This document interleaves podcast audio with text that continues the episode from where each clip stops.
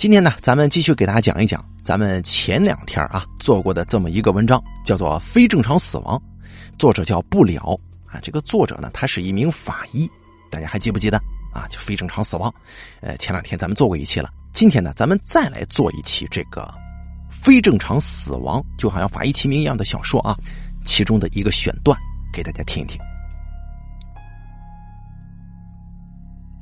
法医是一个特殊的职业，我们时常出入死亡现场，见惯了生死离别，理解生命无常。看到解剖台上冰冷的、泛着惨白色光泽的尸体的时候，我偶尔会联想：假如有一天我也躺在了解剖台上，会是怎样的一种场景呢？我们法医啊，最不愿意在工作的时候遇到熟人，这个道理大家应该都懂吧？可是我做梦也没想到。有一天，我居然亲手解剖了我的同事。五月十一号周一的早上，我像往常一样提前半个小时来到了单位，在办公室里面忙着扫地、拖地、擦桌子。一番打扫之后，我站在办公室门口等候着屋里拖过的地面慢慢变得干燥。这个时候，走廊里传来一个爽朗的声音：“小刘啊，正忙着呢。”我一听就知道是技术科长王江虎的声音。王科长走过来说：“今天早上接到报案，东海路发生了一起交通事故，给老赵打电话一直没接，估计昨天晚上喝多了。你跟王猛去看一看吧。交通事故一般都比较简单，瞧瞧没什么事，回来得了。”河西区交警队没有法医。交通事故导致的死亡跟伤害案件都是由河西分局技术科负责检验的。当时负责交警这块业务的法医正是王科长所说的老赵。警情就是命令啊！我走进器材室，拿上尸检箱，就走出了办公楼。东海路的南段位于河西区的边缘，属于城乡结合部。此刻路上的车辆跟行人都比较少。我们很快就看到路边有一辆闪烁着警灯的警车，停下车子，交警事故科的小谭走了过来，说：“哎呀，可算是盼到你们了！我们今天凌晨四点多接到报警之后就赶过来了，给赵法医打电话，他一直没接，我就给王科长打了电话。”我点了点头说：“啊，赵法医最近家里有些事儿，估计是忙得忘了接电话吧。”五十岁的老赵已经在法医岗位上干了三十多年了，再过几年就退休。上周老赵说他女儿要结婚，有许多活需要去忙着张罗，单位要是有什么事儿，就让我们先顶着。小谭笑了笑说：“哎呀，你来了也一样，以前习惯叫赵法医而已啊。”我问小谭：“那么尸体还在现场吗？你们法医不来，这尸体谁敢动啊？”救护车倒是来过，但医生简单看了一下就走了，说那个人已经死得很透了，根本就没有必要抢救。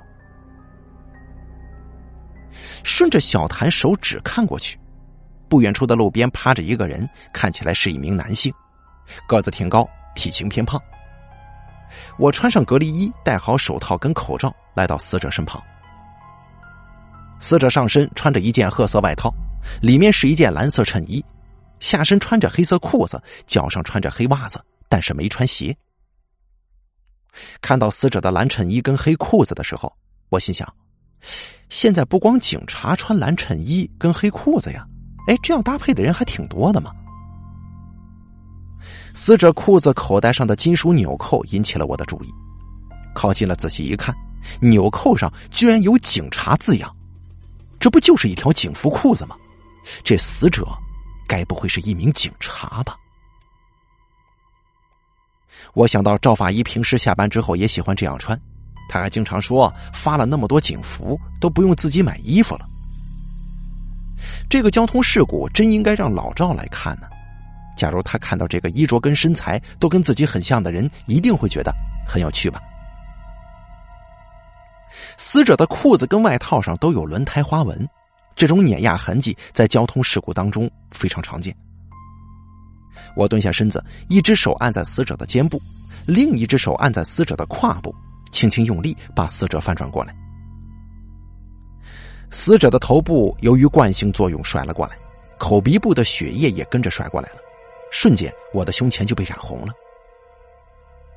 死者的面部全部都是鲜血，已经有些干涸，在脸上形成一片又一片的血痕，有一些血液没有凝固，顺着脸颊往下滴。通过刚才对尸体的翻转，我意识到死者的颈椎很可能断了，因为丝毫感受不到尸僵的存在。照一般来说。人在死亡之后一到三个小时之内就会形成尸僵，当颈部形成尸僵之后，活动身体的时候，头部会跟随身体转动，身体停止转动之后，头部应该也会立刻停止转动。我从后备箱里取出一瓶矿泉水，冲洗死者的面部，慢慢的，一个熟悉的面孔出现在我们面前了。我当时就惊呆了，王猛跟小谭也惊呆了。这个死者居然就是老赵啊！这个场景对我的冲击力实在是太大了。我第一次在尸检的时候碰上熟人，而且他还是一名法医。检验交通事故的法医，此时此刻却变成了一具尸体，躺在道路上，被人检验。我顿时感觉天旋地转。眼前一阵发黑，直接瘫坐在了地上。过了好久才缓过神来，抓紧向领导汇报吧。王猛向小谭喊：“封锁现场，扩大警戒线，当同事们赶到的时候，我的情绪稍微稳定了一些。王科长拍了拍我的肩膀，叹了口气说：“千万要挺住啊，咱们得抓紧时间查明死因，抓住肇事者，给老赵的家人一个交代。”我这个时候突然想起，老赵的女儿快要结婚了，在这个节骨眼上，老赵却出了事儿，瞬间喜事变丧事。冯大队长在老赵的尸体旁边转了两圈，眉头紧锁。老赵大晚上来这干什么呀？莫非是昨天晚上喝多了吗？牛法医摇了摇头说：“咱们呢，还是先检验一下再说吧。”尸表检验并不复杂。我先摸了一下老赵的头部，没有发现明显的骨折迹象。按了按老赵的胸部，发现肋骨断了很多条，整个胸腔都有些变形了，应该符合车辆碾压导致的。老赵的骨盆变形很严重，推测骨盆骨折可能性很大，符合碰撞或者碾压形成。根据我对老赵的了解，他平时都随身携带手机和钱包。但是我掏遍了老赵衣服上所有的口袋，除了一串钥匙之外，没有发现其他东西。我一边检验，一边向旁边的牛法医汇报检验情况。牛法医点了点头，说：“，初步看来应该符合一起交通事故。”冯大队长沉思了几秒钟，有条不紊的安排完了工作。同事们陆续离开，只留下小谭跟我们一起等候老赵的家人。我再次来到老赵身旁，准备给他再清洗一下脸上的血迹，顺便整理一下衣服，让家属来看的时候心里多少舒服一些。我往地上看了一眼，我突然发现，在老赵开始的时候趴着的位置有一处血迹，好像有些与众不同。赶紧招呼牛法医跟江法医过来，他们俩很快也发现了此处血迹的异常。地上的血迹像是一个口字。这个形状一般不会天然形成，肯定是人为的写上去的。我马上拿起老赵的右手，在他的右手食指上发现了一些血迹跟擦伤的痕迹。很明显，地面上这个“口”字就是老赵写的。我十分确信，老赵一定有什么事想告诉我们，但这个“口”字究竟代表什么？我陷入了迷茫跟不解。牛法医找到老赵的号码拨了过去，手机居然打通了。喂，牛法医对着话筒说：“你好，请说话。”然而对方并没有说话，而是把电话挂了。老牛再次拨过去，老赵的手机却提示关机了。小刘啊，你抓紧时间联系李队长，告诉他老赵的手机刚才跟我通话了，但是现在已经关机。我刚给李队长打完电话。就看到老赵的家属赶了过来。老赵的爱人下车之后，径直向老赵跑过来，脚步踉跄着，一下子扑到了老赵身上，他一边哭喊，一边拍打老赵的身体：“老赵啊，你怎么这么狠心，抛下我们娘俩就走了呢？”他哭红了双眼，鼻涕和眼泪一起顺着口角流淌，鬓角的白发随着身体不住颤抖。老赵的女儿双手捂在胸前，脸色苍白，慢慢的踱着步子靠近老赵。他一下子跪在了老赵身前，张大了嘴巴，但是却没有哭出来。这是一种极其压抑的状态，悲伤已经抑制住了哭泣。等他们的情绪渐渐稳定，牛法医上前把老赵的爱人扶了起来。弟妹啊，请节哀顺变呢。老赵的爱人抬起头看着牛法医说：“牛哥，这事怪我呀。昨天晚上老赵打电话说在外面吃饭，可能会晚些回家。”正好闺女跟女婿都在家里住着，我就对他们说：“要是晚了就直接回单位睡，别回家吵着孩子们。”以前老赵喝酒，要是喝晚了，都会主动去单位睡的。谁成想到这次，按照赵法医的爱人所说的情况，老赵还真有可能是喝多了酒，走在路上发生了交通事故。可是转念一想，从市区到这里距离太远。就算老赵喝多了之后迷失方向往郊区走，能够顺利走到这里的可能性并不大。老赵的手机跟钱包都不见了，而地面上老赵写的那个口字也十分奇怪。我隐隐约约的感觉到这起交通事故存在许多疑点。我们目送着运尸车缓缓离去，牛法医特意叮嘱了解剖室工作人员，回去之后先把老赵的尸体冷藏起来。不要着急换衣服。大家怀着沉重的心情回到了分局。下午，我来到法医门诊，接待了几位做伤检的当事人。快下班的时候，接到了王猛的电话，他说那个拿着老赵手机的人已经抓到了。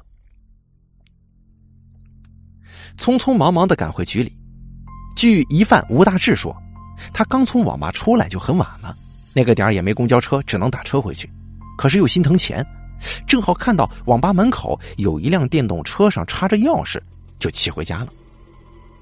在骑车快到他们村的时候，就看到路边的麦地里停着一辆车。他好奇，心想啊，悄悄凑上去看个小电影，或许啊里头有人车震呢。可是凑近一看，车上居然没人，他就钻进车里捡了一部手机跟一个钱包，就赶紧回家了。我跟王猛跟随李队长一起，按照吴大志的指引，来到了一处麦田。天色已经暗了下来，借着现场勘察灯明亮的灯光，我看到一辆白色无牌的长安之星面包车斜着停在麦田里。从路边到麦田的路径上有两行小麦被压倒了。王猛开始拍摄方位照片，他突然抬起头来，伸手指向东南方向：“哎，你们看呐！”这个地方距离发现赵法医的那条公路只有几百米呢。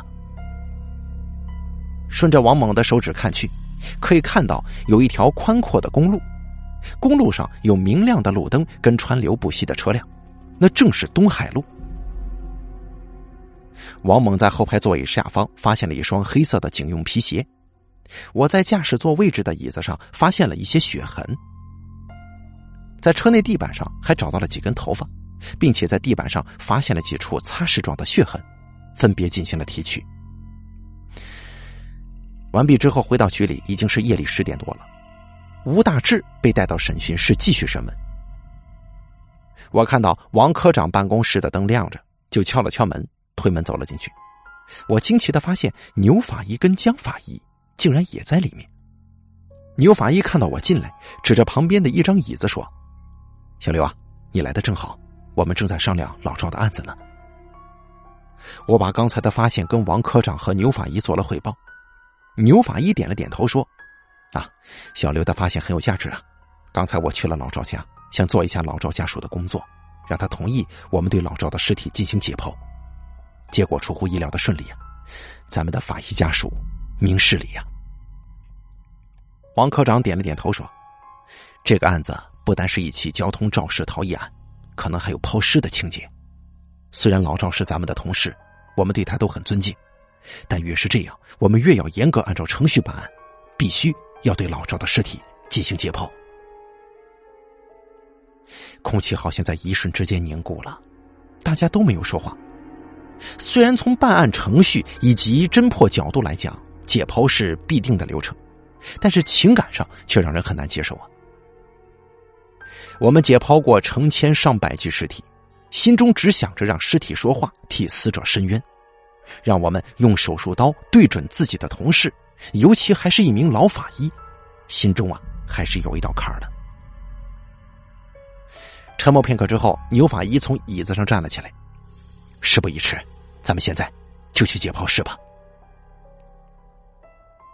穿过阴暗的走廊，一步步的走下楼梯，我们来到负一层这间安静的有些窒息的解剖室。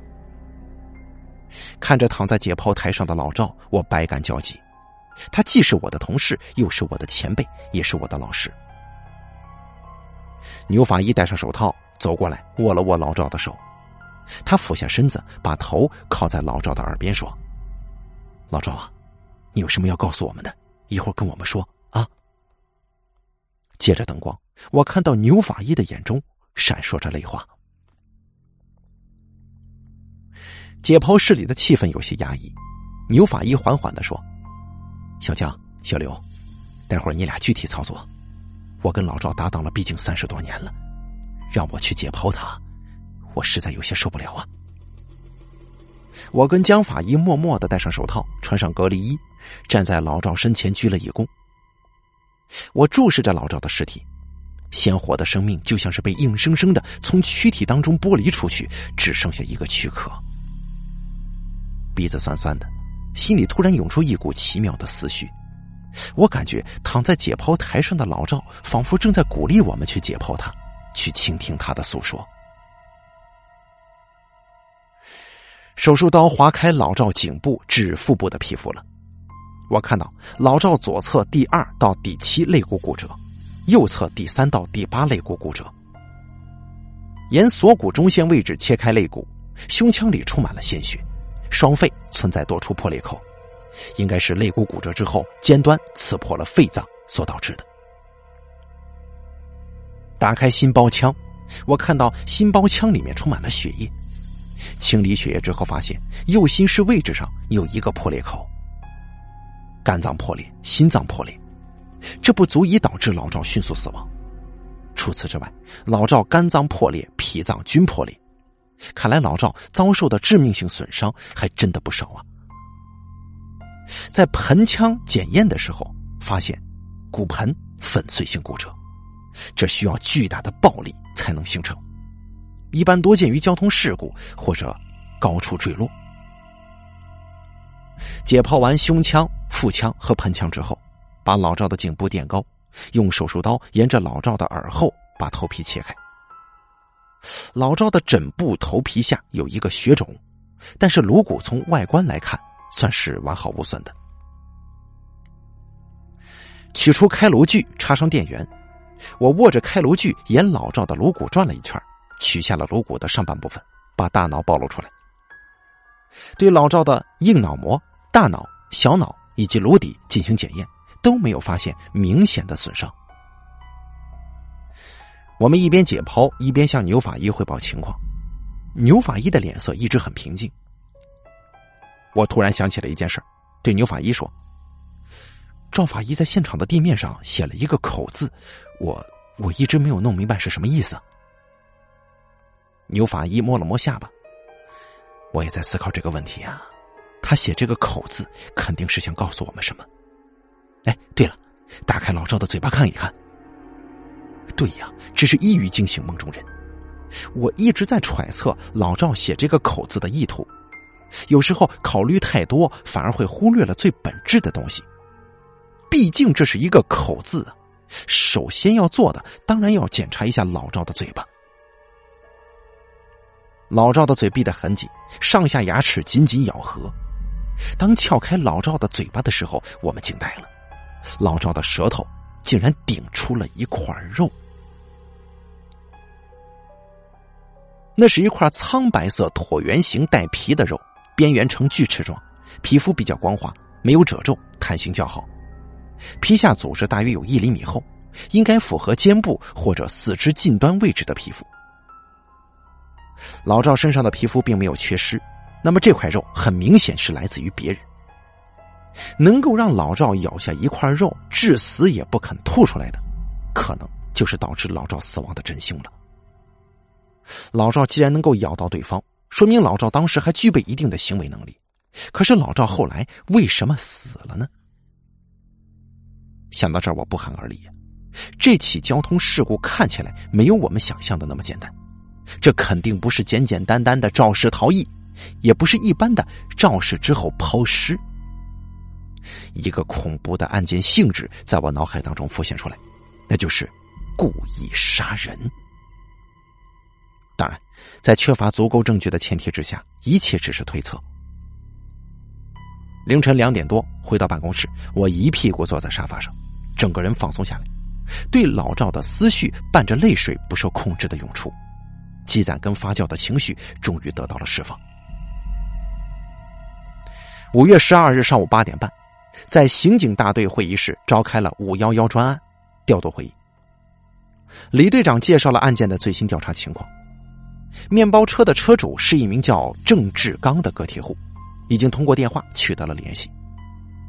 根据郑志刚反映，他的面包车车况很差，经常出故障。他在五月十号上午把他送到路畅汽修厂了，进行大修。牛法医介绍了尸检情况。老赵的死亡原因是钝性暴力致心脏等多处脏器破裂而死亡，死亡时间是在夜里十二点左右。牛法医特别提到了老赵写的那个口字，以及老赵口中的那块肉，说明那块肉很有可能就是案子的突破口。会议结束之后，专案组兵分两路，江法医跟二中队的同事一起去找郑志刚。我跟王猛则是跟随李队长去了陆畅汽修厂。陆畅汽修厂离分局不远，十来分钟就到了。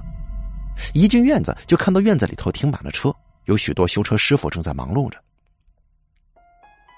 来到办公室，一个戴着眼镜的中年男子接待了我们。李队长出示了证件，并且说明来意。那位经理打了个电话，很快，一个身穿工作服的青年男子就走了进来。小马呀。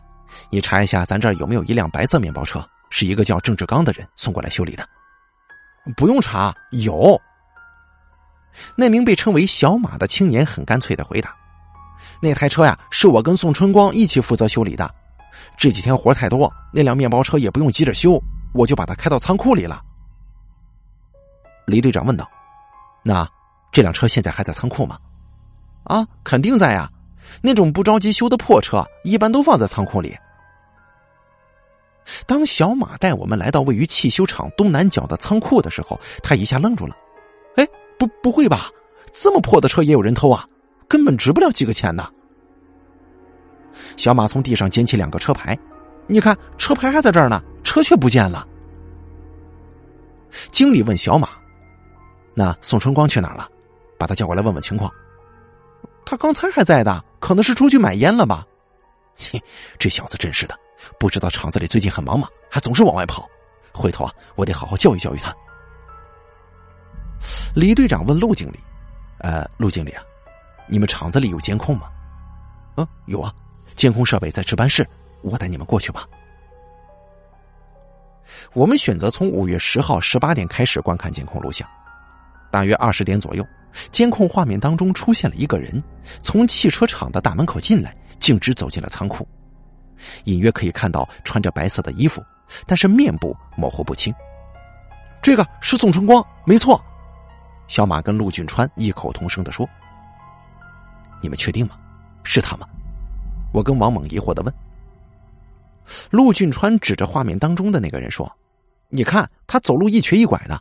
宋春光有一条腿不好，跟监控这个人走路的姿势一模一样的。”监控画面显示，一辆面包车从仓库开了出来，径直开到了汽修厂门口，在门口停留几秒钟之后，驶出了汽修厂。经理问值班室的那位老头说：“李师傅，前天晚上你看到宋春光开车出去了吗？”“啊，我看到了。前天晚上宋春光从外面走进来，说晚上有点急事要开车出去一趟。我觉得他是咱们厂子里的员工。”我就没阻拦他。李队长问道：“宋春光这个人平常表现怎么样？”“呃，他人挺老实的，但是脾气有些倔，遇到什么事儿总爱钻牛角尖儿。时间长了，大家都不愿意跟他多说话。不过，嗯，他还是很能干的一个人。”小马接过话茬说：“宋春光的腿以前挺好的，三年前出过一次交通事故，他的一条腿瘸了。”哎，他来了！小马指着窗外，一个身穿工作服的人正在一瘸一拐的从外面走过来。我们迅速迎上前去，看到我们之后，宋春光迟疑片刻，低着头继续往里走。经理喊道：“哎，春光，这几位是公安局的，想找你了解一些情况。”宋春光停住了脚步，为了防止他逃跑，我跨步来到了他的身后。我一只手握住他的手腕，另一只手按在了他的肩上。宋春光发出“哎呦”一声大叫。我把他的衣服掀开，把肩膀上的纱布取下，一个椭圆形的伤口赫然出现在我的面前。我心想：没错，就是他了。宋春光，跟我们走一趟吧。出乎我们的意料，宋春光十分平静，没有丝毫的挣扎和反抗。回到局里，我立刻去了档案室，终于在一大堆鉴定案卷当中找到了三年前宋春光的鉴定书。鉴定书中是这样描述的：在河西区东海路南段，宋春光驾驶摩托车沿东海路自北向南顺行至小吴家村路口的时候，跟摩托车驾驶员林晓峰发生碰撞，两个人均受伤。宋春光左胫骨粉碎性骨折，其伤情被评定为轻伤。在好奇心驱使之下，我又找到了林晓峰的鉴定书。鉴定书中是这样写的：林晓峰腰椎损伤致性功能障碍，其伤情评定为重伤。这两份鉴定书上都有赵法医的签字。看来啊，在这起交通事故当中，宋春光责任较小，但是受伤较轻；对方林晓峰责任较大，受伤也比较重。刚把案卷放回档案柜，我就接到了市局徐法医的电话。他告诉我，DNA 的检测结果出来了，现场血迹、面包车地板上的血迹跟头发均为赵法医所留，驾驶座靠枕位置的血迹跟老赵口中的那块肉属于同一名男子，这名男性不是老赵。来到审讯室，我看见坐在审讯椅上的宋春光低着头，一言不发。宋春光啊，你不想说点什么吗？宋春光抬头看了看李队长，继续低下头，一言不发。李队长眼中露出了一丝无奈。我对宋春光说：“你不想谈谈你的腿是怎么伤的吗？”问完之后，我静静的看着宋春光，他的嘴唇终于有了一丝颤动。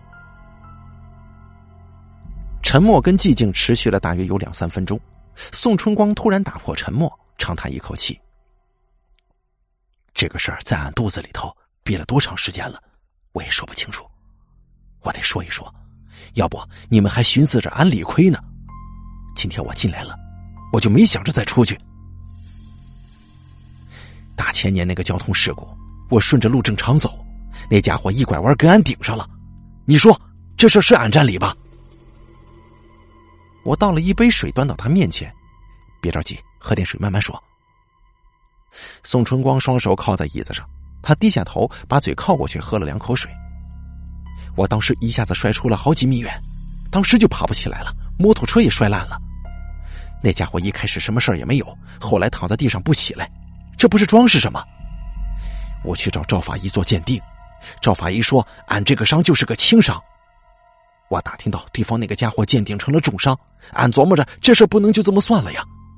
又去找这个赵法医，我把装着钱的信封放在他桌上，求他给我改改鉴定结果。没想到他把信封扔在地上，还要撵俺走。当时可真是把俺逼急了，差点要给他跪下了。说到这儿，宋春光的情绪有些激动，脖子上的青筋都凸出来了。俺知道他肯定是嫌俺给钱太少，可俺实在没钱呢，我自己的腿都没舍得花钱做手术呢。后来想到对方也不算是个男人了，这事俺也就认了。可是我听说那个家伙去年刚生了个孩子啊，他的鉴定这不是糊弄俺吗？你们说我赔钱赔的冤不冤呢？他当初可是说对方这个男性功能障碍，他怎么能生孩子的？对方重伤，你就要赔钱吗？这伤情鉴定跟赔偿可没有直接关系啊！我疑惑的问。哼，他好像还评了一个伤残，但是不管怎么说，这事儿都怪赵法医偏袒。哦，我忽然明白了，宋春光一定是误会了赵法医。我们公安机关的法医只负责伤情鉴定，并不负责伤残评定，他一定把伤残评定的事儿也安在了赵法医头上。另外，受伤之后是否积极治疗，会对康复有很大影响。宋春光只是胫骨骨折，假如积极治疗的话，肯定不会导致跛足。而对方肯定是后来积极持续治疗，所以才有了好转，恢复了男性能力的。我摇了摇头，对宋春光说：“你继续往下说吧。”哼，我累死累活的挣钱，大部分钱都赔给了姓林的那个家伙。俺老婆开始整天叨叨，孩子也不理我了。我觉得生活没什么奔头了。前天晚上有个朋友请我吃饭，我喝了点酒，去撒尿的时候，旁边有个人哼着小曲儿，我听声音有些耳熟。我抬头一看，哟，那不是赵法医吗？看起来好像还很高兴啊，也没认出我来。但是我看见他就来气呀，我混成这个鸟样子了，都是他害的，我就想办办他，出口气。我回到汽修厂。去把仓库那辆破面包车的车牌卸下来，开上车就去酒店，在门口等他出来。赵法医从酒店出来之后，我一直开车跟在他后面，跟了他一段，看见路上没有路灯，我就一踩油门冲了过去。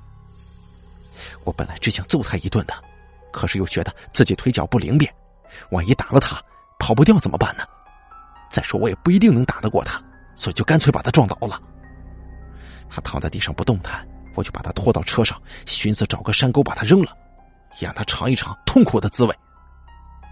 可是车子刚开出城区，他就醒了，估计是认出我了，问我怎么回事。我想吓唬他一下，就说我要弄死他。他想去开车门，但是没打开，估计是被车撞伤了，没什么力气了吧。但突然我的右肩膀一阵火辣辣的疼，回头一看，是赵法医咬了我一口。我脑子当时嗡的一声，浑身就像是火烧一样，停下车就把他从车上拽了下来，狠狠的打了几拳，然后骂了他一顿。骂完之后，我觉得不解气，不管三七二十一，我就开车压过去了。我本来想把车开回来的，可是车里的油不多了，我也不敢去加油站，干脆就把车开到路边的麦地里，打了辆车，就回去了。宋春光的供述基本完整再现了案件过程。听完之后，我感到是一阵凉意从脚底涌起。仇恨和无知足以让一个人失去理智，不惜毁灭他人和自己。宋春光跟赵法医的恩怨源于三年前的一起交通事故，最终又一场看似交通事故的杀害而终结。在这个轮回里面，谁也不是赢家。赵法医虽然用自己的方式帮我们找到了真凶，但是他再也无法跟我们一起工作，并肩战斗了。时隔多年，我经常回忆起老赵的音容笑貌，但是有几个问题却一直困扰着我。我至今都没有弄明白，老赵是什么时候写出那个“口”字的？是在被车辆碾压之前，还是在被车辆碾压之后？他写下“口”字的真正意图又是什么呢？或许是想提示我们，他口中有线索吗？或许是他准备写一个跛脚的“跛”字，借以提示凶手的特征吗？只是写完口字之后，他就没有机会或者没有办法再写下去了。当然，他也可能是想写一点别的什么，但是这个谜底永远无法知道了。好了，这个选自《非正常死亡》一书当中的这个选段。演播完毕，作者不了，由大凯为您播讲，感谢您的收听。